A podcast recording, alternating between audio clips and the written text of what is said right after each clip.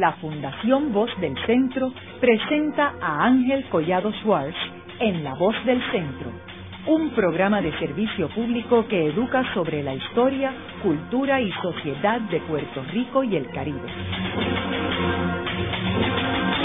Saludos a todos. El programa de hoy está titulado La persecución y el prejuicio en el cine.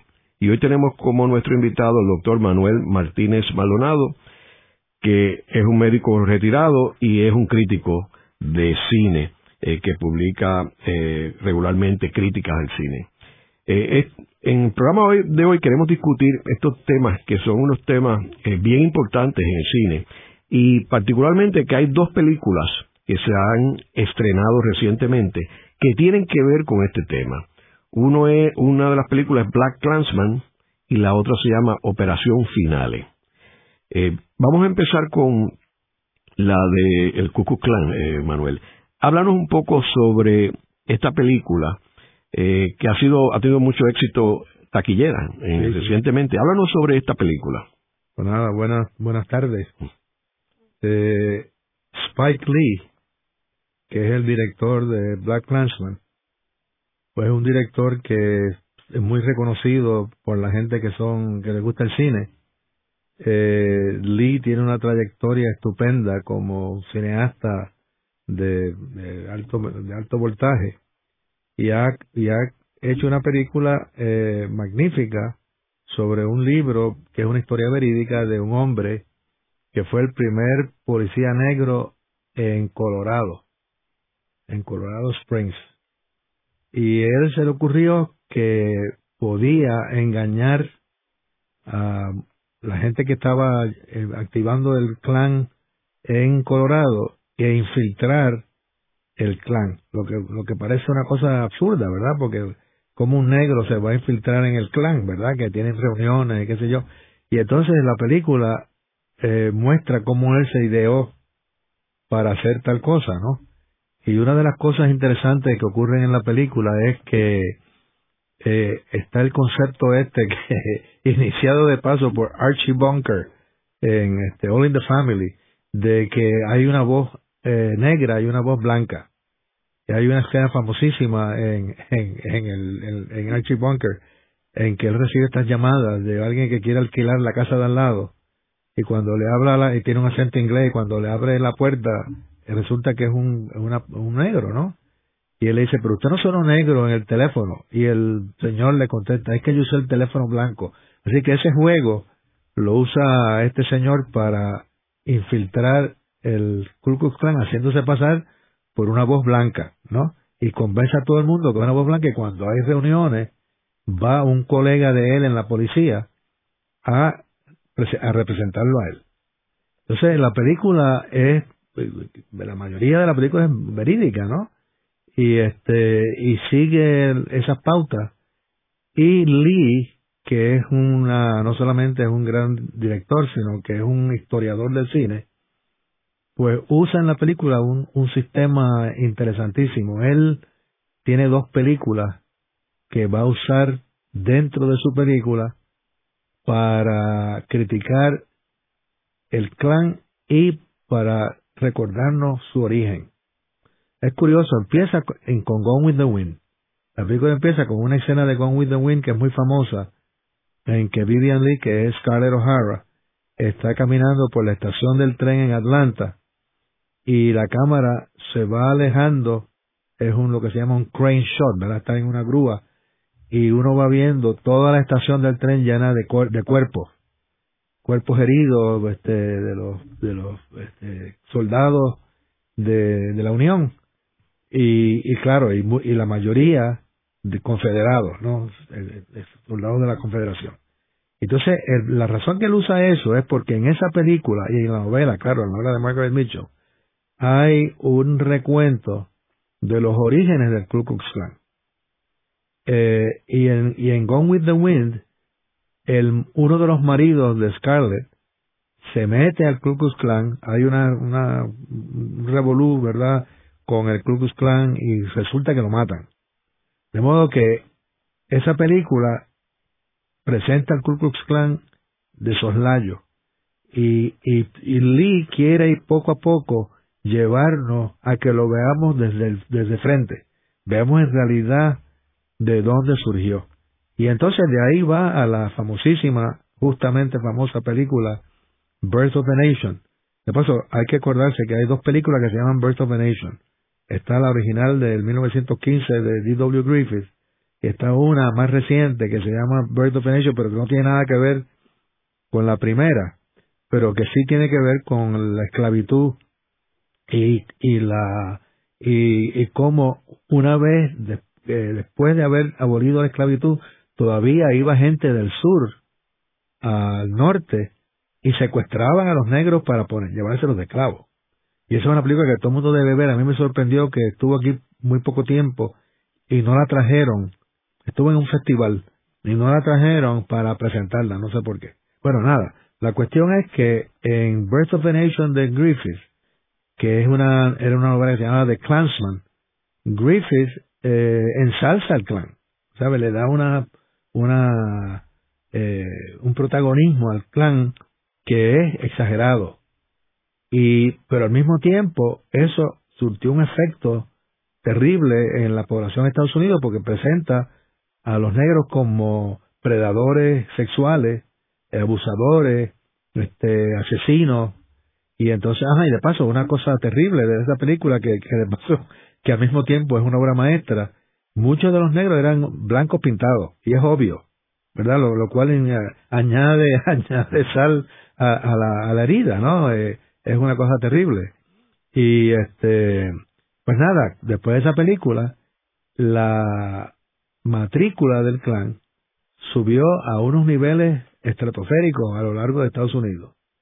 Y llegó a, el clan llegó a tener pues, millones y millones de miembros. Y no fue hasta los 30 que el clan eh, decayó porque en una de sus eh, refriegas con la gente del gobierno mataron a un agente del gobierno y entonces fueron prohibidos, perseguidos, y entonces se demandó. Eh, hay una serie de cosas que Lee trae en la película que son magníficas porque lo que muestra es que hay entre un sector de los americanos, eh, ahora uso americanos refiriéndome a la gente que vive en Estados Unidos, no, no a los americanos como, como tú y yo, ¿verdad? Que somos americanos también. Eh, o como un peruano que es americano también, eh, es que hay una sensación terrible de que el negro esclavo en un momento y relacionado con la revolución de Haití iba a rebelarse en Estados Unidos, igual que hicieron los, los esclavos en Haití. Y entonces eso se regó cuando pasó la revolución haitiana y que mataron a muchos blancos. Pues los blancos del sur temían que sucediera lo mismo en Estados Unidos.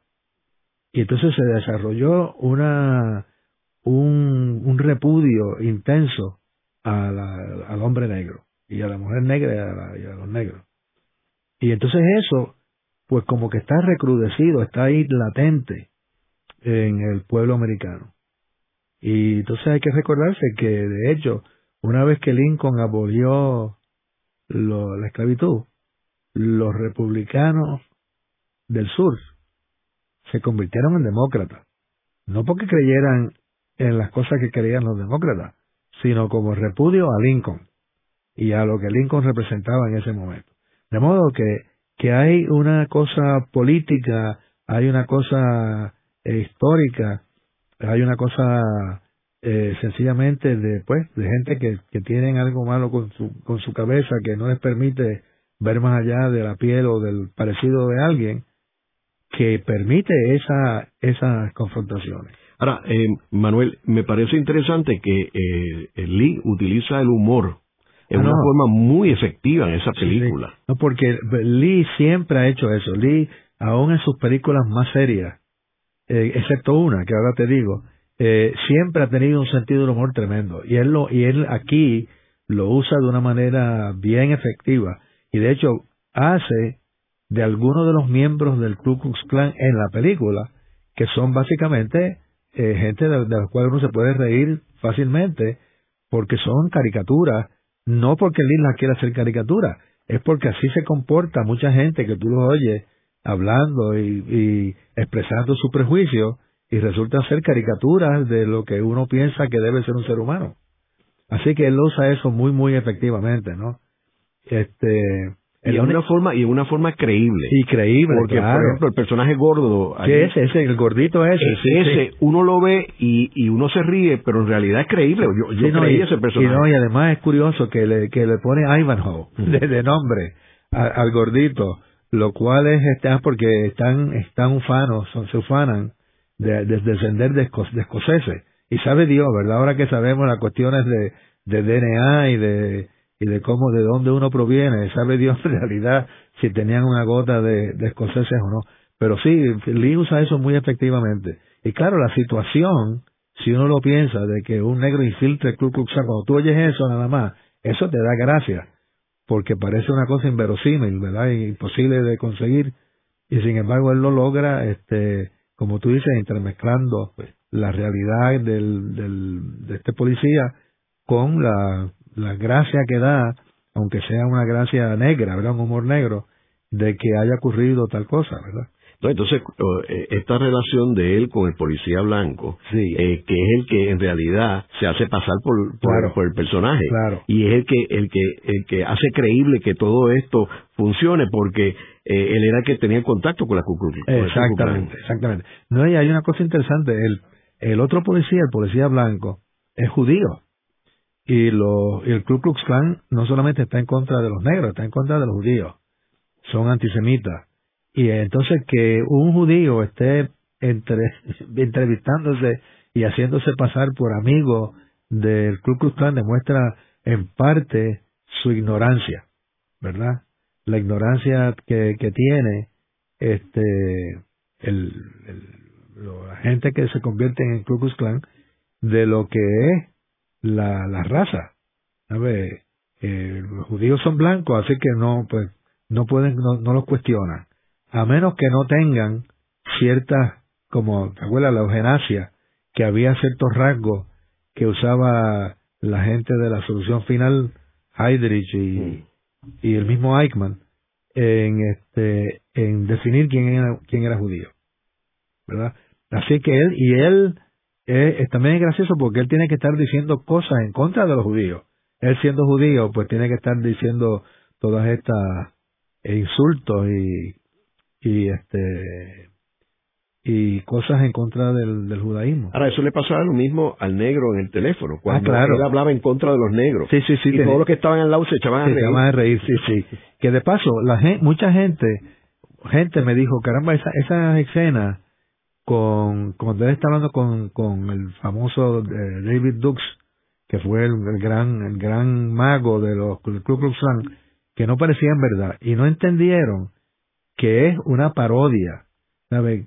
Lee usa esas escenas para parodiar la noción de que puede haber una voz blanca y una voz negra. Y entonces él usa eso, lo exagera y hace que esta gente se ría porque la idea es tan absurda y tan absurda que la gente no puede, eh, es difícil que uno piense que alguien que tenga cerebro piense que hay tal cosa. Sí, por supuesto que hay negros que hablan de otra de una manera diferente a que hablan otros, pero hay blancos que hablan de una manera diferente a los que hablan otros. De hecho, los miembros del Ku Klux Klan en la película no hablan como otros blancos en la película, ¿verdad? Así es que es, es una es un logro en realidad de, de Lee hacer esa esa gracia, ¿verdad? Tener esa capacidad de, de conseguir que esa escena se convierta en una parodia de esa situación. Ahora, yo creo que la película va evolucionando, como tú muy bien eh, planteaste, eh, comenzando con la escena de Gone of the Wind, que es la guerra civil, y entonces luego eh, a la realidad del Ku Klux que puede ser en, en esta época actual. Entonces trae, como tú mencionas, el personaje de David Duke, que ahora no es tan conocido, pero tuvo un momento donde, donde estuvo en todos los periódicos y era el líder, y de hecho él se presentó como candidato político sí, sí, Sí, eh, y entonces termina con Trump que es lo genial de todo esto. Bueno. Háblanos de cómo, cómo él fue, porque él te va evolucionando, como digo, la guerra civil, la actualidad, David Duke y... Sí, no, pero no se puede, no se puede pasar en esa, en esa lista que estás haciendo. Hay que mencionar que no se puede olvidar sobre el Birth of a Nation, porque ese es el fulcro del Ku Klux Klan que tenemos hoy día. ¿Verdad? Esa película ya tiene 103 años. Y sin embargo, esa película todavía persiste en la mente. Y entonces, no, no, sé si te acuerdas, en la película, además de que él la usa como trasfondo, los miembros del Ku Klux Klan ven la película tienen una copia de la película y la ven y es como si estuvieran viendo un juego de, ¿sabe? un deporte. Y entonces gritan cuando matan a los negros y cuando los ahorcan y los linchan, como si estuvieran viendo una, una, una, un rerun de un juego de tenis o de un juego de baloncesto o de un juego de fútbol. Así que sí hay, hay esa evolución. Y claro, con los sucesos de Charlottesville, la marcha de Charlottesville, hace un año, pues eso se ha, se ha, ha vuelto al, a la, ¿cómo se dice? A, la, a primer plano, porque esa marcha no solamente fue una marcha de supremacía blanca, sino fue una marcha antisemita. Y la gente decía, you will not lead us, pero usando, en vez de decir you, decían you. You will not lead us. ¿sabe? Haciendo una referencia directa, un, como un pun, ¿verdad? Un retruécano de, de lo que es los judíos, ¿verdad? Porque el Ku Klux Klan insiste que hay una conspiración mundial judía que son los que controlan el mundo a través del dinero y que eso es lo que tiene al mundo lleno de todas estas otras cosas, los, los gays, el LGBT, todas estas cosas que ellos detestan y que no entienden pues son parte de esta de esta campaña que llevan. Así que esa esa transición en la película es magistral porque eso eso nos trae al tiempo moderno eh, en donde las cosas que pasaron en la película hace 100 años están volviendo a suceder gracias a la dejadez y al racismo del, del mismo Trump. Y lo, lo efectivo es que, por ejemplo, de la marcha, eh, son escenas reales. Ah, sí, claro. ¿Eh? Y de Trump lo ponen a él hablando, o sea, discursos de él, o sea, que no es un actor como, como Saturday Night ni nada, sino que, que en realidad es el personaje. De paso, volviendo a, a Saturday Night, eh, no sé si te acuerdas que en la película al principio sale Alec Baldwin como un personaje que se llama, tiene apellido Beauregard, no me acuerdo el primer nombre, Bon regard, que quiere decir en, francés, pues, buenos recuerdos. ¿verdad? Y entonces eso también es magistral, porque eso de buenos recuerdos es eso de Let's Make America Great Again, un recuerdo falso, un recuerdo América, ¿sabe? América en el sentido que lo dice Trump, nunca ha sido great, ¿verdad? Lo, si, si vamos a ver, la América más grande que ha habido es la, la América de durante la guerra y después de la guerra, segunda, ¿verdad? Pero Trump vive en una, en una nube en que piensa que Great America Again es borrar que hubo un negro presidente. Los ocho años de Barack Obama, de Barack Obama él los quiere borrar. Así que, eh, que, que Alec Baldwin sea el que habla de eso es genial porque Alec Baldwin es el que hace de Trump en Saturday Night este, Live. Correcto. Y entonces él lo está usando para que la persona que sabe eso se dé cuenta que por esa boca con el disfraz de Trump pudo haber salido lo mismo que está diciendo Beauregard. Así que es una, es en realidad una representación estupenda de, y de, y de una crítica soslayada, pero el que sabe que Baldwin hace de Trump y lo, y lo ridiculiza y lo parodia, pues se da cuenta cuál es la intención de, de Spike Lee. Y en términos de los actores, háblanos un poco de los actores. Bueno, eh, este muchacho que es el actor principal, es hijo de Denzel Washington. Y de paso se parece un poco, pero tiene una, una cosa que no tiene Washington, y es que este muchacho tiene cierta gracia comédica, ¿verdad? Él tiene, eh, Washington siempre es muy serio, ¿verdad? Puede que se, se sonríe, qué sé yo, pero este mm. tiene un dejo del cómico eh, clásico de stand-up, ¿verdad? De hecho, eh, si uno lo mira bien en la película, por un momento y piensa en Richard Pryor, ¿verdad? El comediante negro famoso que se murió hace un, tiempo. Él a veces tiene esa, esa, esa vibra, ¿verdad? De, de Richard Pryor. Entonces eso le da a la película también, lo que estabas diciendo tú hace un rato, le da esa, esa, ese toque de comedia para que tú también entiendas que, que no todo en la vida es una, es una, no es todo un pesimismo total, sino que hay también cierto humor en todas estas cosas que pasan en, en el film. El papá no hubiera podido hacer ese papel. No, no, no. Denzel no hubiera podido hacer eso. No, porque necesitaba ese, eso que te digo, necesitaba esa, esa, esa beta cómica que tiene este muchacho. Y el detective blanco. Ah, no, de, sí, Driver. Es, el apellido del actor es Driver. Este muchacho ha sido, yo entiendo, es, un, es una persona que la gente no se ha fijado en él porque su fama procede de su participación en la serie de Star Wars. Entonces, como la gente piensa que Star, la gente piensa que Star Wars es una cosa de muchachería y no se dan cuenta que Star Wars está llena de comentarios políticos, de comentarios filosóficos, de comentarios este, teológicos, pues, pues no le han prestado mucha atención, pero él es un actor estupendo. Y en esta película le hace un contrapunto a, Washington de excelente, porque llega un momento que son como, ellos son como, como unos siameses, uno alto y delgado y blanco y el otro más, más bajito, porque no, es, no es totalmente bajito, y negro. Y entonces son como, como una, eh, como uno, como un grupo, como son, como siameses que están combatiendo el, el Ku Klux Klan, ¿verdad? Y claro, también es un poquito de referencia a, a la famosa película de Tony Curtis y, y Sidney Poitier que estaban, donde estaban eh, esposados juntos, eran presos. Sí que ahí hay una referencia fílmica que si alguien ha visto esa película de los de los de los 60, pues se da cuenta que también está esa cuestión la una unión entre un blanco y un negro para para luchar contra el prejuicio. Y que el blanco era el video y el negro era el audio. Exacto. Ah, era el mismo personaje. claro, sí. No, no, y, y, son el teléfono negro y el teléfono blanco de Archie Bunker. ¿Ves? Así que es, es, curioso que Spike Lee usara eso. Y claro, no se lo inventó él, así es, así es el cuento verídico pero él lo usó efectivamente para presentarnos esa dualidad.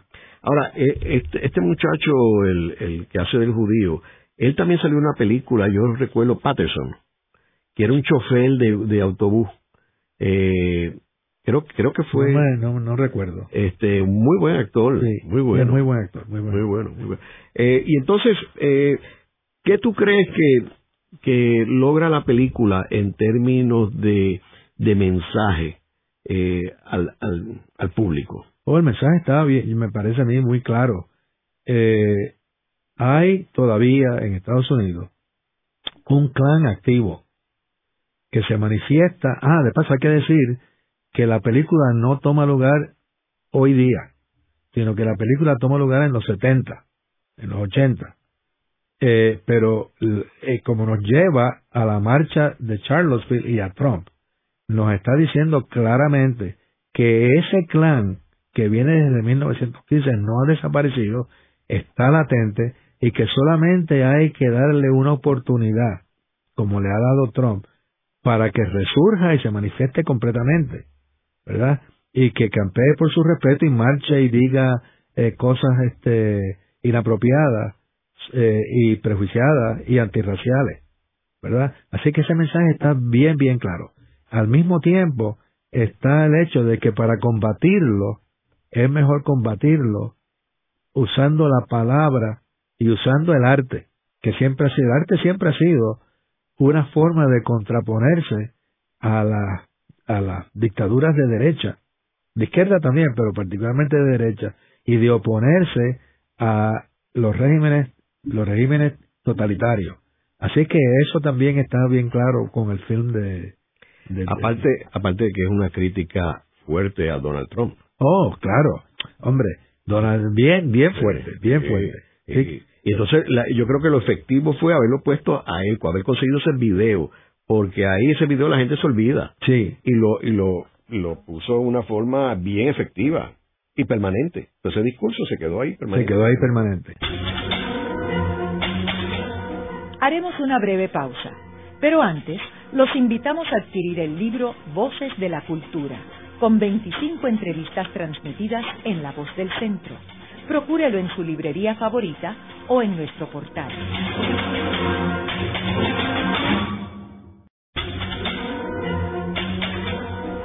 Continuamos con la parte final de La Voz del Centro con Ángel Collado Schwartz. Pueden enviarnos sus comentarios a través de nuestro portal www.vozdelcentro.org. Continuamos con el programa de hoy titulado La persecución y el prejuicio en el cine. Hoy con nuestro invitado, el doctor Manuel Martínez Maldonado. En el segmento anterior estuvimos hablando del caso de la película Black Clansman, y ahí tenemos una persecución y un prejuicio contra los negros de Estados Unidos. Y, es una película que eh, está muy bien lograda y que comunica este prejuicio y final, finaliza con un emplazamiento a Donald Trump y al Partido Republicano por haber eh, incitado muchos de los, de los problemas que ha habido raciales últimamente, empezando eh, por la marcha reciente que hubo una, una, un muerto un estudiante eh, que murió en la marcha. Pero vamos ahora a hablar de la segunda película, que es la Operación Finale, que en este caso es el prejuicio y la persecución a los judíos. Háblanos sobre esta película. Pues fíjate, esa película que en realidad trata de cómo los judíos, bueno, los israelitas, lograron sacar de Argentina a Adolf Eichmann, es una película, claro, que tiene una mezcla de realidad y de ficción.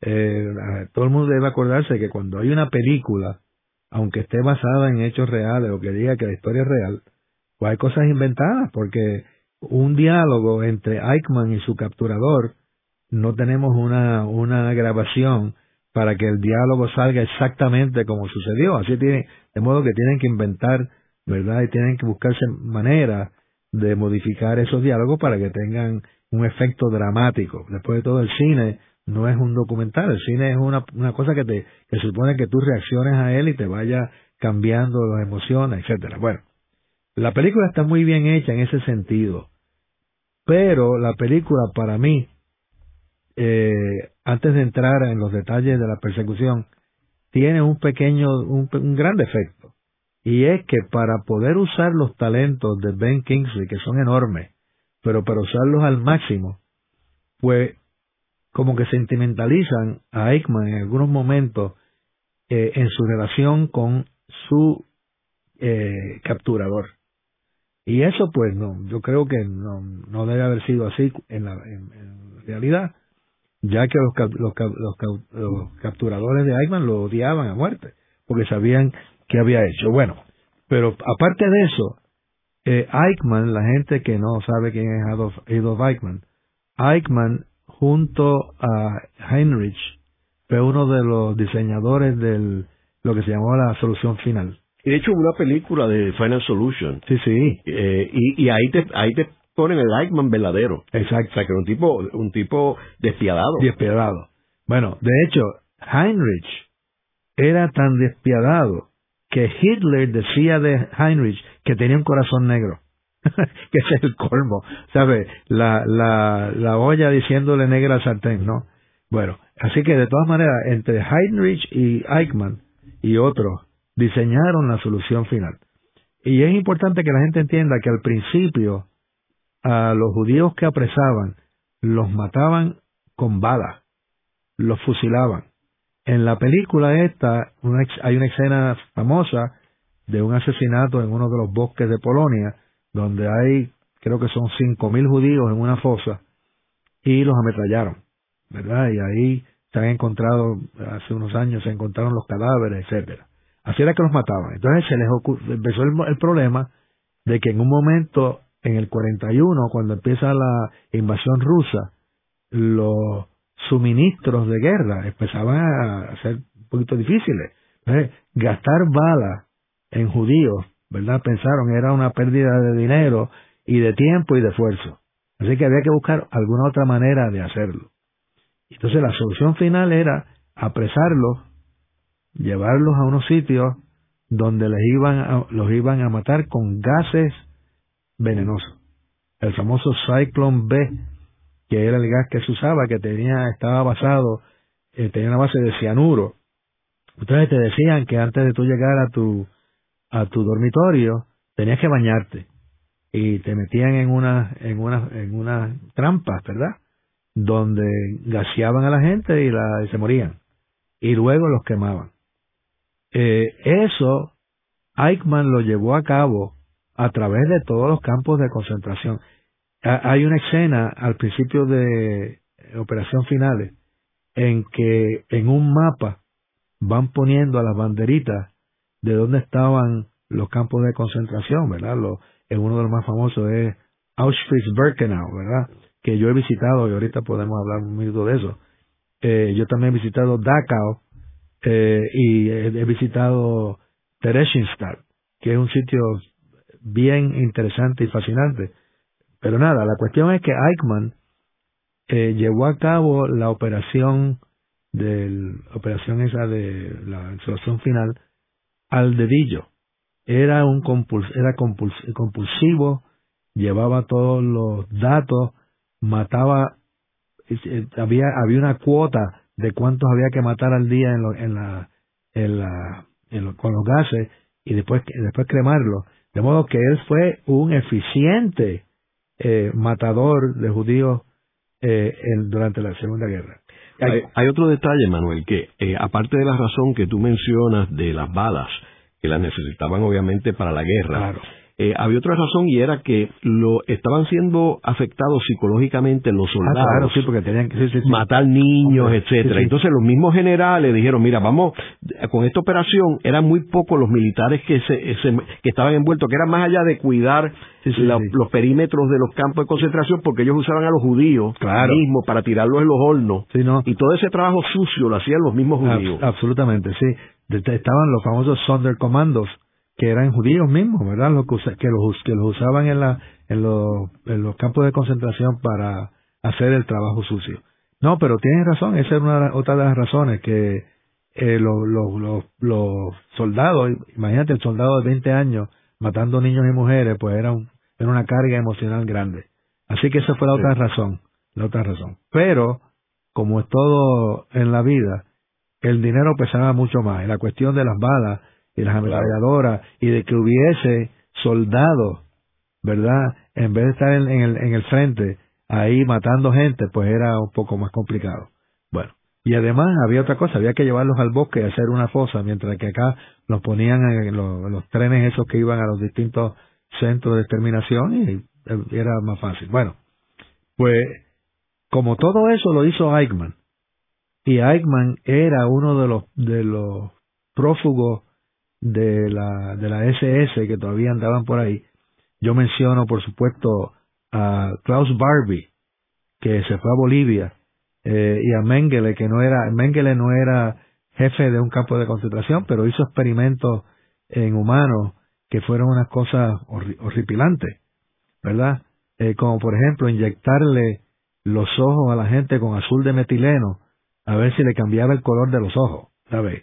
Hay, hay que ser, este, qué sé yo, él, él, era, él era, dentista, pero es curioso, él había comenzado estudiando ciencia, pero obviamente hubiese sido uno de los peores científicos del mundo de, con las cosas que hizo. Bueno, la cuestión es que como esa red de campos de concentración era parte de las actividades de Eichmann, pues tenían que conseguirlo. No sabían dónde estaba. Y poco a poco fue que fueron descifrando a dónde se había ido. Una de las cosas bien irónicas es que Eichmann se estaba haciendo pasar por judío, como un, como un refugiado judío en Argentina. Aunque mucha gente sabía quién era, dónde estaba, qué hacía y que estaba protegido en parte por el, por el gobierno de Perón, ¿verdad? Que fue el que propició que vinieran los nazis, lo más seguro a cambio de que le pagaran y le dieran las cosas que traían, oro, diamantes, etcétera, que le habían robado a los judíos. Así que esa, esa actividad durante la guerra, pues fue terrible, murieron 6 millones de judíos y como expliqué yo en la reseña, al principio mataron casi un millón y medio con balas, eh, fusilándolo. De modo que es una, es una cosa de proporciones, eh, ¿verdad? Casi inconcebibles. Bueno, eh, van a Argentina ya con evidencia de que este hombre es el que ellos piensan que es, y preparan una operación en la que era necesario sacarlo de la Argentina sin mucho ruido, porque temían que el gobierno le prohibiera sacar a Eichmann de la Argentina. Así que, así, así que tenía que ser un secuestro. Y eso da pie en la película para que la película tenga un formato de thriller. En otras palabras, secuestran a alguien, entonces empiezan a pasar cosas que yo no sé si todas las que sucedieron en la película sucedieron de verdad, pero secuestran a Eichmann, lo tienen en una casa, en un vecindario en las afueras de Buenos Aires, y claro, mientras está allí, pues ahí vienen patrullas, hay gente que ve a fulano, hay una muchacha que emplean para que haga cosas que desafortunadamente se roba un dinero, que se dan cuenta que son dólares, que, que hace esta muchacha, etcétera. Cosas de ir incrementando la tensión dramática de la película. Esas cosas, pues, pues son difíciles de saber. Ahora, a mí me dicen, por ejemplo, que, que en la historia verídica eso no fue así, que se lo llevaron inmediatamente. Eh, que eso que estuvo varios días, obviamente para darle trama a la película. Sí, por eso. Pero pero no, pero creo que sí, que tuvo que esperar, no no no tal vez como dieron allí 10 días o qué sé yo, pero tuvieron que esperar unos días porque porque estaba la cuestión de que eh, tenían que tenerlo eh, drogado para que para que no hablara, ¿verdad? Cuando lo sacaran y fuera al aeropuerto y subiera al avión. Y entonces eso pues les tomó un tiempo y en asegurarse había habido de verdad un accidente con otro preso en que le habían dado una sobredosis y se había muerto antes de llegar a juicio. Y es una cosa curiosa, la idea era un juicio, no era matarlo, porque si matarlo pues, lo hubiesen podido matar allí en Argentina y tirarlo en una zanja y, seguir. No, era para que hubiese el juicio, cosa de que el mundo se enterara del juicio y de lo que había sucedido, que la gente no se olvide de lo que pasó eh, con los judíos durante la Segunda Guerra. De modo que ese era el, el, el fin más importante, era que el juicio tuviera lugar. Y claro, hubo una controversia enorme y entonces eh, está la cuestión de el famoso libro que escribió Hannah Arendt, una filósofa que había sido estudiante de Heidegger en Alemania. Y de hecho eso también le causó a ella un problema porque Heidegger al final de su carrera habló a favor de los nazis. De modo que, que ella dijera que el, el libro se llama The Banality of Evil, que ella dijera que el mal es banal, pues eso cayó como una bomba entre la inteligencia judía de Nueva York y de muchos sitios. Pero el libro sobrevive, eh, todo la gente lo lee, la gente lo discute, pero nada, la cuestión es que ella estuvo allí. De hecho, hubo una película sobre ella. Claro, de Hannah Arendt, hubo una película esto excelente de, la, de la directora Bontrota. Eh, y Hannah Arendt fue enviada por el New Yorker. Eh, la gente se olvida que William Shawn, el editor del New Yorker, añadió esa W al nombre porque su nombre era William Shawn, era un judío de, de Chicago. Y entonces él, para suavizar el nombre, que no sonara judío, pues lo convirtió en Sean, con, como S-H-A-W-N, como si fuera un nombre eh, escocés o, irlandés, ¿no? Pero de todos modos, él la, envió a, a Arendt a cubrir el juicio. Una de las críticas es que ella estuvo en el juicio, no me acuerdo, una semana, el juicio duró varias semanas, ella estuvo allí una semana, pero era, esta, era una mujer eh, que no necesitaba oír todos los detalles del juicio porque todo eso estaba era publicado continuamente. Pero la cuestión es que en, en la película eh, el juicio llega al juicio y nos damos cuenta que el mismo eh, Eichmann usa algunas de las críticas que usó eh, Hannah Arendt. Por ejemplo, le decía, bueno, si yo cometí, si yo cometí delito en Polonia, en Lituania, en Estonia. ¿Qué hago aquí en Israel? Es que hago, ¿por qué estoy en un juicio en Israel? ¿Por qué no me juzgan en Alemania o en Estonia o en, ¿verdad? en estos otros países? Y claro, la idea era que el juicio era del pueblo judío a un hombre que ayudó a su exterminación, ¿verdad? Entonces, pero eso, ¿verdad? Conduce a una serie de, de confrontaciones y de y de eh, dificultad de entender por qué eso fue.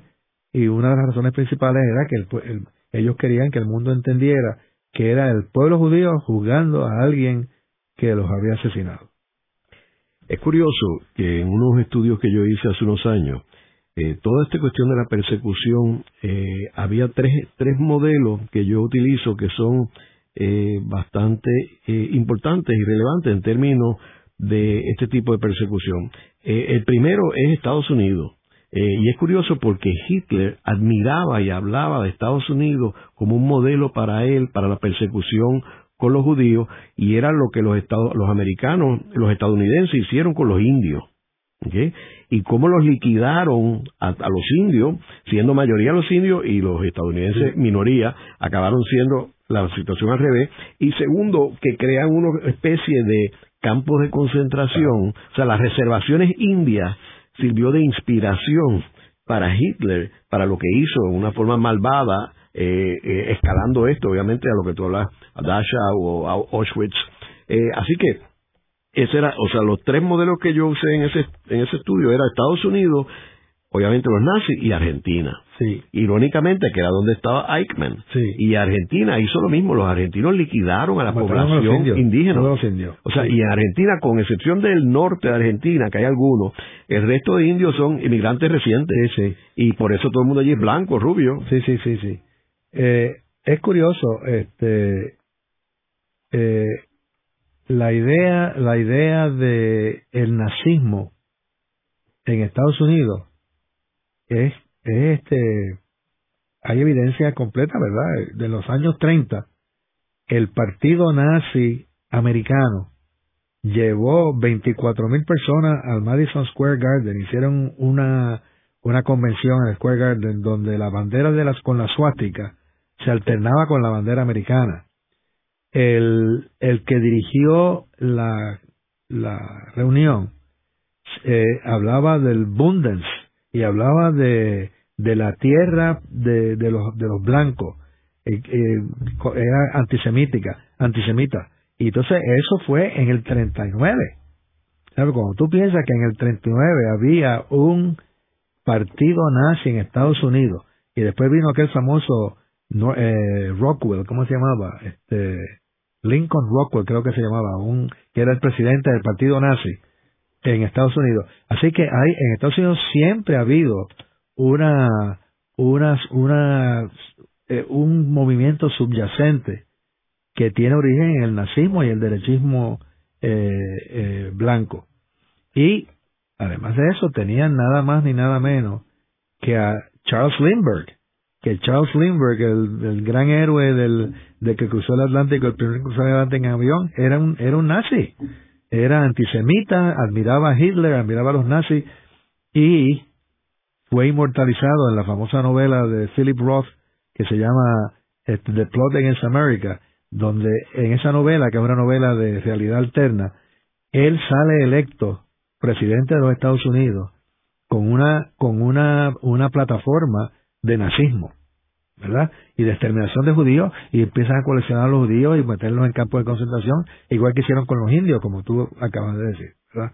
Así que eso ha estado ahí bien latente. Es curioso que en la eh, casa, biblioteca, museo de Franklin D. Roosevelt en, en Hudson, eh, es curioso que ellos tienen una sección sobre la controversia del holocausto y Franklin D. Roosevelt, y donde tiene varias personas atacando a Roosevelt porque él tenía la información de lo que estaba pasando con los judíos en Alemania y en Polonia y sin embargo él no hizo absolutamente nada. O sea, él no se envolvió en la guerra, no los ayudó y de hecho un grupo de judíos trató de llegar a Estados Unidos y le cerraron las puertas. O sea, al principio entraron cuando cuando empezaron a llegar los famosos como Einstein, etcétera, todos esos eran bienvenidos, pero según iba escalando y estaban pidiendo más solicitudes de inmigración, Estados Unidos empezó a cerrar las puertas. Y todo eso está documentado en la biblioteca. Claro, claro, ¿no? Y además hay, que, hay, que acordar, hay que acordarse que eso tenía una razón política. Eh, Roosevelt, que era que sus ideas eran socialistas, este tenía en contra, estaban los republicanos en, el Congreso, y entonces temía que si se metía en la guerra y, y lo, iban a criticar y que podía perder las elecciones, ¿verdad? Y por eso es que se dice, yo no sé cuán cierto es, de que también sabían el ataque a Pearl Harbor y dejaron que pasara para poder meterse en la guerra. ¿Ve? venía gente, eh, hay, hay una persona importante desde el punto de vista literario que vino a Estados Unidos, a Washington, a tratar de convencer a las mujeres ricas de que se metieran en la guerra.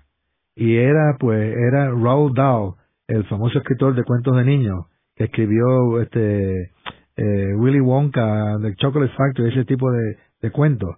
Este, pues ese es, él vino a Estados Unidos, él había sido un héroe de la batalla de, de, Inglaterra, ¿verdad? Del Battle of, Battle of England, eh, de los Messerschmitt contra los Spitfires, etcétera.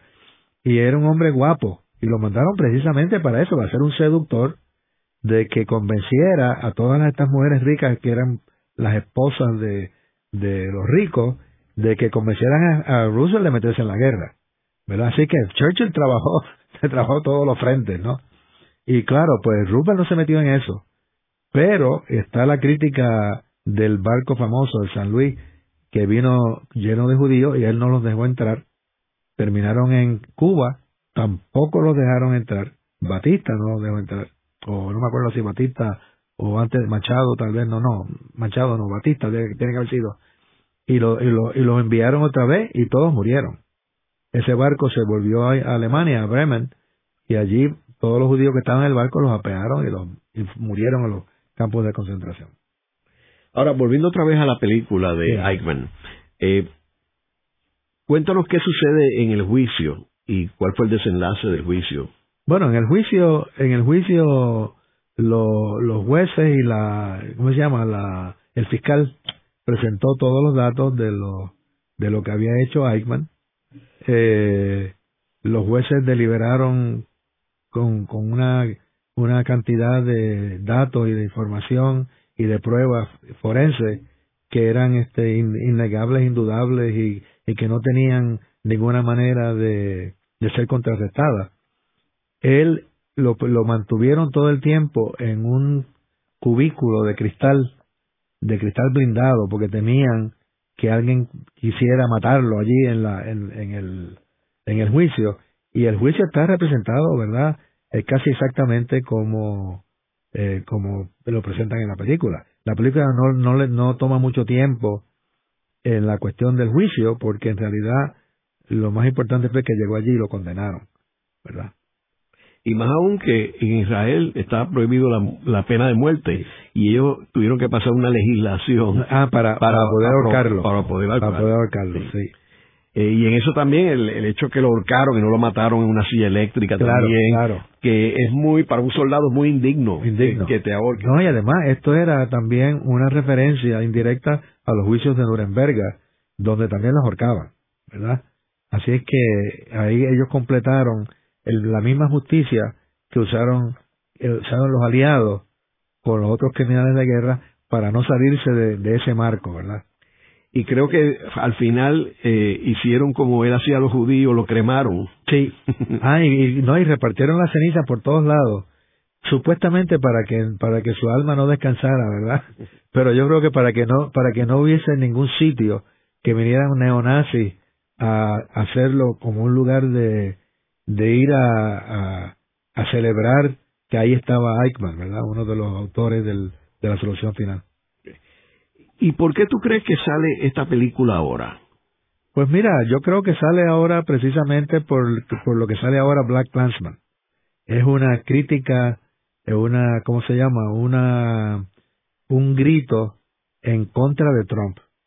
es para que la gente no se olvide lo que puede suceder si hay derechismo y es incontrolado.